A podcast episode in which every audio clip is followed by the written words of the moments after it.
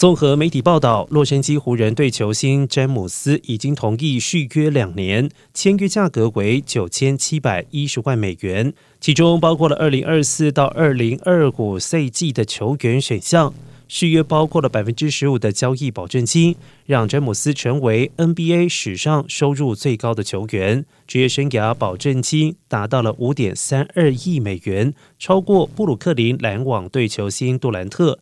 虽然詹姆斯上季场均三十点三分、八点二个篮板以及六点二次助攻，但湖人队未能够打进二零二二年季后赛。